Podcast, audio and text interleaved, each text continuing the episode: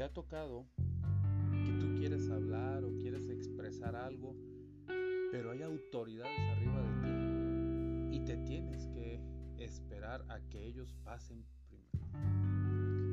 ¿Qué autoridad es la que tú portas? ¿Qué autoridad es la que tú tienes? ¿Con qué autoridad tú te paras a decir las cosas? ¿Sabes? Esto mismo se lo dijo a la gente Mateo 21, 23, lo que eran los fariseos y los sacerdotes llegaban y le decían a Jesús que con qué autoridad él se paraba a estar predicando diferente a lo que ellos enseñaban o a lo que ellos creían que eso era eh, enseñar las escrituras. Y sabes, cuando tú entras en el camino de Dios, cuando tú lo recibes en tu corazón, cuando tú lo aceptas como tu Señor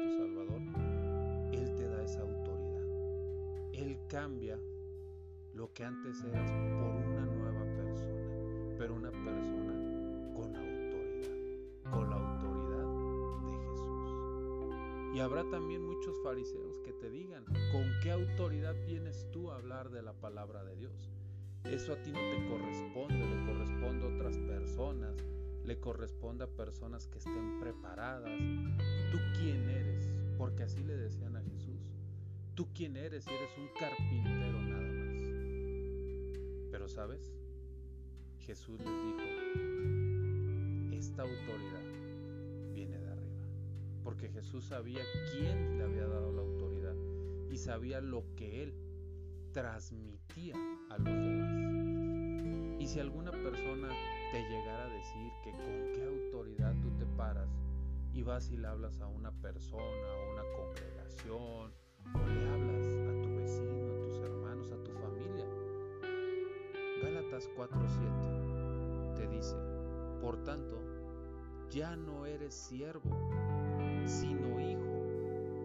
Y si eres hijo, también eres heredero por medio de Dios. Ya eres hijo. La autoridad que Dios tiene se la da a sus hijos. La autoridad que un padre tiene se Ya no eres siervo, ya eres hijo.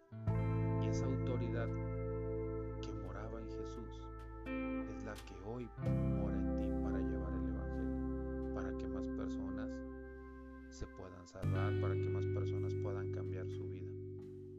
¿Sabes quién es esa autoridad? Es el Espíritu Santo.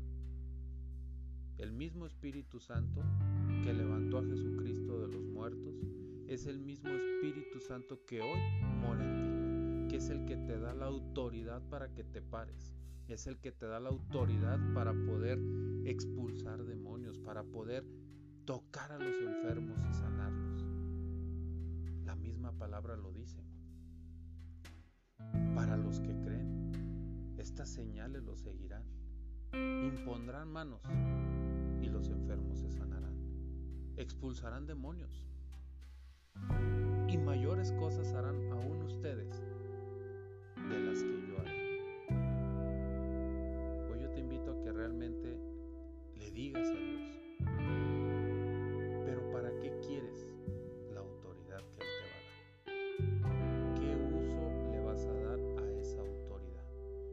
¿Va a ser para bien